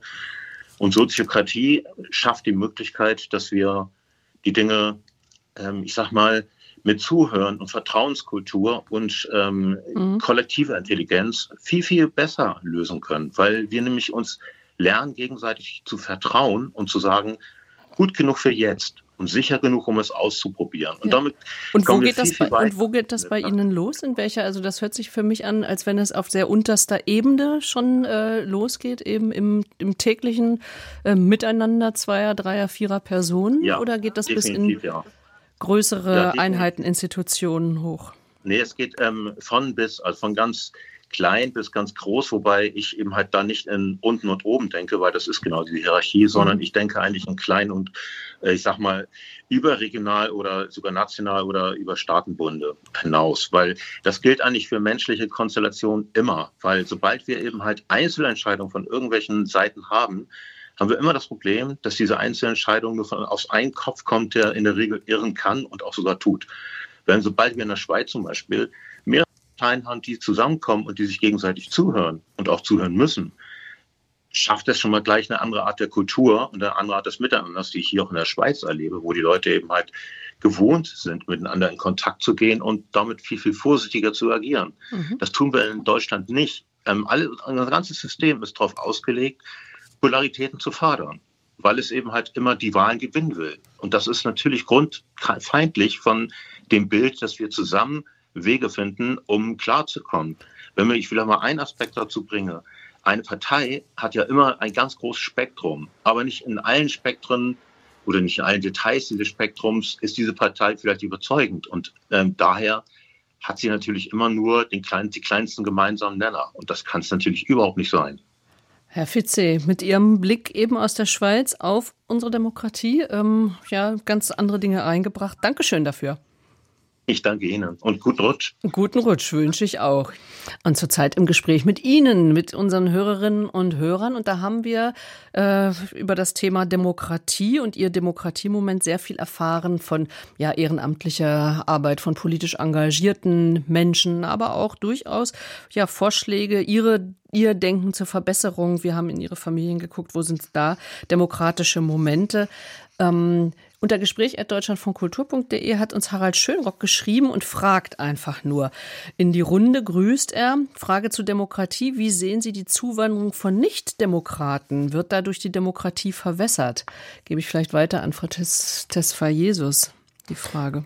Ich glaube, die Frage der Nichtdemokraten, egal ob zugewandert oder bereits hier, ist äh, eine sehr schwierige Frage und tatsächlich ein, ein Problem, dem wir uns stellen müssen.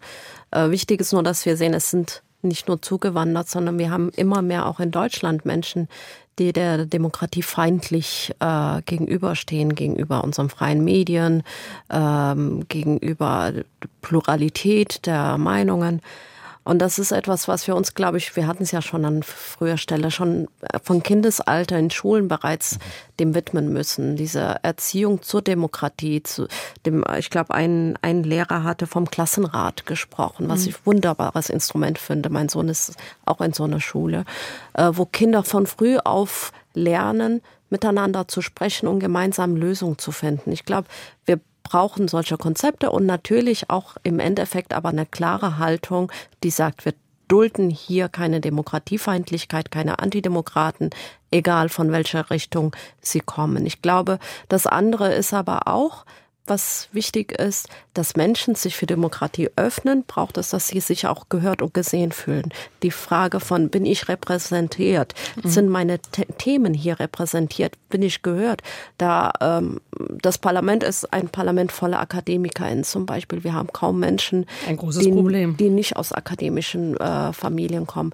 Was ist mit äh, der Frage Menschen mit Migrationsgeschichte? Also die Frage von Repräsentanz, die Frage von meine Themen werden da auch gehört. Deshalb ist es wichtig für mich, das ist meine Demokratie, weil sie sich auch für mich interessiert. Das ist auch ein wichtiger Aspekt. Also Minderheiten hören. Minderheiten, oder wir sind ja oft gar keine Minderheiten. Genau. Also zum Beispiel Landbevölkerung ist im Parlament vielleicht wenig vertreten, Arbeiterinnen, genau. Arbeiter sind wenig vertreten. Ja. Mhm. Also sich, äh, sich gehört fühlen, gehört mhm. zur Demokratie. Leandro Frier ist am Telefon. Schönen guten Tag, Herr Frier. Einen wunderschönen guten Tag. Sie warten schon lange auf Ihren Moment. Danke, dass Sie gewartet ja. haben. Ich, Welches ist Ihr Demokratiemoment? Ich, ich habe sogar zwei Pause gemacht in der Zeit, aber gut, äh, ist man dran. Guten Tag, Frier, mein Name, ich komme aus Stade, äh, Bund Niedersachsen, eher Verbund mit Hamburg.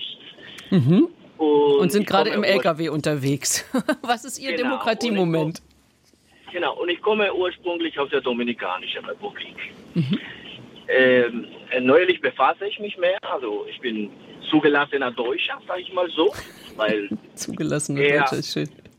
Eher finde ich, dass es nicht ganz zugelassen wird. Äh, und dies, aber diese Thematik ist äh, schon geklärt. Thema des Demokratie, also der Demokratie. Wie Stammung des Wortes sagt, Demo, äh, Demo, Pueblo äh, und Demo, Pueblo und Krati, Power, also Poder, el, de, der, der Power des Volkes. Mhm. Ähm, haben wir nicht mehr, leider. die Politiker, mhm. die Politiker in Deutschland kommunal, bundmäßig und national sowie international treffen die Entscheidungen eigentlich einfach so auf, auf das, was die Wirtschaft eigentlich einkommt, auf Interesse von den Könner, sage ich mal so. Auf Interesse von wem, Entschuldigung? Von den Könner, also die, die mehr können. Ach so, von denen, die mehr können, okay, von den Könnern. Genau. Mhm. Und das sollte eigentlich nicht so also genau sein. das eigentlich, was Frau Tesfa Jesus gerade angesprochen hat. Also das Richtig. sich gehört fühlen. Hm? Frau Tesfa Jesus, Sie Richtig. sind angesprochen. Herr Frier meint, dass die Politik eigentlich abgehoben regiert. Genau.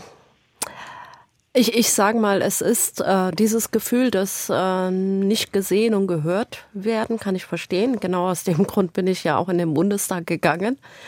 Ähm, aber es ist tatsächlich so, und das sollte man nicht äh, unterschätzen, wie sehr, wie, wie viel man dann tatsächlich auch bewirken kann, wenn man dort ist im Parlament. Also das spüre ich selbst als ähm, einzige schwarze Frau im Bundestag. Äh, ich bringe eine Perspektive rein, die vorher nicht vorhanden war. Und das macht was, das verändert was.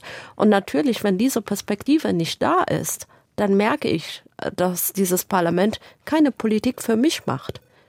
Und das ist, glaube ich, so wichtig, dass Menschen, die dann sagen, ne, die machen für sich und nicht für uns, es ist aus, weil diese Perspektive, dieses Wissen, und das sollte jeder nicht unterschätzen, wie viel Wissen man aus seiner eigenen Lebenserfahrung hat, die nicht eingebracht werden kann. Mhm. Dieses Wissen einer schwarzen Frau, die eingewandert ist, sei es ne, wie, was bedeutet es, ohne Deutschwissen in die Schule zu kommen?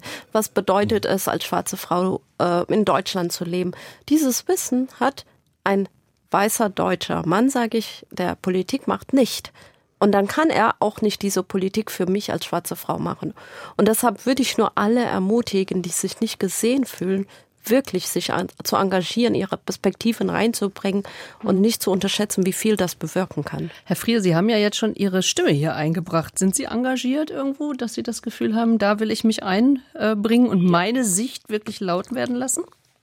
Ja, also in dem Fall nicht als Kleinanteil, sag ich mal so, und das zeigt jetzt unsere neue Streik, die hier am, am 8. Am 8. Ach, hier noch ein Streikaufruf statt, schnell über stattfindet, die. stattfindet, sondern, sondern gegen eine große Masse. Also, wenn die Deutschen, und ich sage nicht die Deutschen als, äh, als umsonst, sondern das Volk Deutschland, mhm. nicht mit einer Entscheidung äh, äh einverstanden ist, dann sollte, dann sollte es nicht getroffen werden. Einfach und klar. Und hier sind Kräfte, Kräfte, und sei mal so äh, äh ein bisschen anonymisiert, weil ich Lkw-Fahrer bin. Ne? Und jeder, jeder, der in der Logistik arbeitet, weist hin, dass die Lkw-Fahrer als kleiner Anteil, sind wir nicht, mhm. aber als kleiner Anteil darf in Deutschland normalerweise nicht streiten. Das, das, das weiß jeder, der in der Logistik arbeitet. Ah, okay. Äh, äh, was wäre, wenn wir nur einen Tag dieses Land anhalten? Das äh, weiß die Folgen, die Staat weiß jeder. Und äh, die beispielsweise diese, diese, diese äh, Zulassung, die, diese, diese mhm. Entscheidungen, die die gegenüber der, der gegenüber der, der, der, der, der Landwirtschaft treffen, das äh, mischt, mischt sich ganz gerade, mischt, mischt, mischt sich ganz direkt, sag ich mal so, und äh, wacht andere Kräfte, die daneben sind. Wir wollen aber jetzt gut. mal vielleicht nicht in das Detail der, ähm, also genau. dieses Arbeitskampfes gehen, ähm, mhm. aber was ich auf jeden Fall registriere, Herr Frier, also Stimme erheben für seine äh, und ihre ähm, Bedürfnisse und dann vielleicht in der Menge stark sein. Also eigentlich wunderbar, oder? Ein Demokratiemoment, Herr Frier. Ja. Dankeschön dafür und gute Fahrt weiter. Fahren Sie vorsichtig. Danke euch, guten Rutsch. guten Rutsch. Als letzte Hörerin habe ich hier noch Patricia Gusafius. Jetzt habe ich vielleicht Ihren Namen falsch ausgesprochen, aber die Schrift ist so klein, dass ich es einfach nicht lesen kann. Stellen Sie sich selber vor. Ja, guten Tag, also Patricia Gusovius. Gusovius, äh, Entschuldigung. Äh, ja, ähm, danke schön, dass ich äh, drankomme. Ich war sehr lange Zeit Deutsch als Fremdsprachenlehrerin in, in, äh, in äh, Integrationskursen mhm. und hatte ganz verschiedene ähm, Kriegsflüchtlinge bei mir, äh, die nach deutschen Traditionen gefragt haben, warum wir haben wir keine deutschen Traditionen. Und da ist mir so aufgefallen, dass äh, jetzt im, im, im Rückblick für, diese, für dieses Thema, dass Demokratie in dem Sinne keine Tradition hat. Das ist ja etwas Neues und es an der Zeit ist, äh, Traditionen zu begründen, die auch gelebt werden, regelmäßig, routiniert, mhm. von klein auf. Das wäre einmal nicht wichtig, damit man auch Fremde willkommen heißen kann, dass sie einen Platz haben hier mit ihren Kultur, äh, kulturellen äh, Weisen, ähm, wie man das vereinbaren kann. Ähm, wir haben Kultur leider nicht im, äh, äh, äh, im, im, Grundgesetz. Wir haben auch Sprache, glaube ich, nicht im Grundgesetz. Wir haben auch Wohnung und Arbeit nicht im Grundgesetz. All diese vier ähm, Dinge sind aber höchst wichtig für ja. eine Stabilität. Und das brauchen wir. Und äh, wir fangen zwar in, äh, in kleinen Spots an, in, in Kitas und so weiter wird das so geübt, aber es ist alles punktuell. Also mhm. Also es müsste ein, ein generelles Stärkere Bekenntnis von oben geben. Frau Gusab, das ist vielleicht eine schöne, ein schönes Schlusswort, auf das unsere ja. beiden Expertinnen noch reagieren können. Also diese wirkliche Verankerung, traditionelle Verankerung ja. eigentlich, die Sie vorgeschlagen haben. Gute Idee vielleicht, um so ein ähm, Demokratiemoment zu, zu erleben. Äh, äh, Herr Steinbrenner, was sagen Sie dazu? Ja, das ist ein sehr, sehr guter Punkt. Ich würde sagen, das, das fehlt vielleicht in Deutschland auch noch, anders als in Frankreich, wo es den 14. Juli gibt oder den, den 4. Juli in den USA, die, die ja auch Demokratiemomente sind. Äh, könnte man vielleicht den 3. Oktober noch, noch, noch äh, erwähnen, als, aber der ja eben für die, für die nationale Einheit steht. Ähm, aber die demokratische Einheit, ja, das wäre vielleicht noch so ein Punkt, den man sehr stark ins, äh, ins äh, nach vorne schieben könnte. Ansonsten fällt mir auf jeden Fall ein der 23. Mai, also der Tag der Verkündigung des Grundgesetzes, den viel stärker auch noch äh, mhm. zu zelebrieren und dann vielleicht nächstes Jahr damit auch zu beginnen, wenn 75 Jahre Grundgesetz. Ähm, also eine Idee für die Zukunft einen Demokratiemoment zu schaffen. Frau Gusovius, Sie haben einen wunderbaren, äh, eine wunderbare Idee zum Schluss unserer Sendung eingebracht. Ich danke Ihnen dafür und wünsche Ihnen einen schönen, einen schönen Jahreswechsel, Frau Tessa Jesus. Viele verschiedene Sachen haben wir besprochen und äh, irgendwann haben Sie gesagt, Demokratie macht aber nicht immer nur Spaß. Vielleicht doch am Schluss dann doch ein Moment des Spaßes für Sie, Demokratie. Was, äh, womit wollen wir die Sendung beenden? Ich glaube, der Moment der Spaß ist, des Spaßes ist immer, wenn man dann doch was bewirkt. Und ich glaube, es braucht immer einen Blick zurück über längere Zeit. Also für mich zum Beispiel in der Kommunalpolitik jahrelang für ein Amt für Chancengleichheit gekämpft. Und dann mhm. gab es das. Und diese Momente der Wirkmächtigkeit im Kleinen oder im Großen und das Zusammenkommen mit Gleichgesinnten, das sind, glaube ich, für mich schon große Spaßmomente. Arvid Tesfa Jesus, Felix Steinbrenner, unsere ExpertInnen hier am Telefon. Ich danke Ihnen ganz herzlich fürs Teilnehmen und Ihnen, unseren Hörerinnen und Hörern, als ExpertInnen der Demokratiemomente für sich, also für Ihr Teilnehmen auch per E-Mail ganz herzlichen Dank. Ich wünsche Ihnen einen guten Rutsch und ein wunderbares nächstes Jahr mit Ihnen zusammen.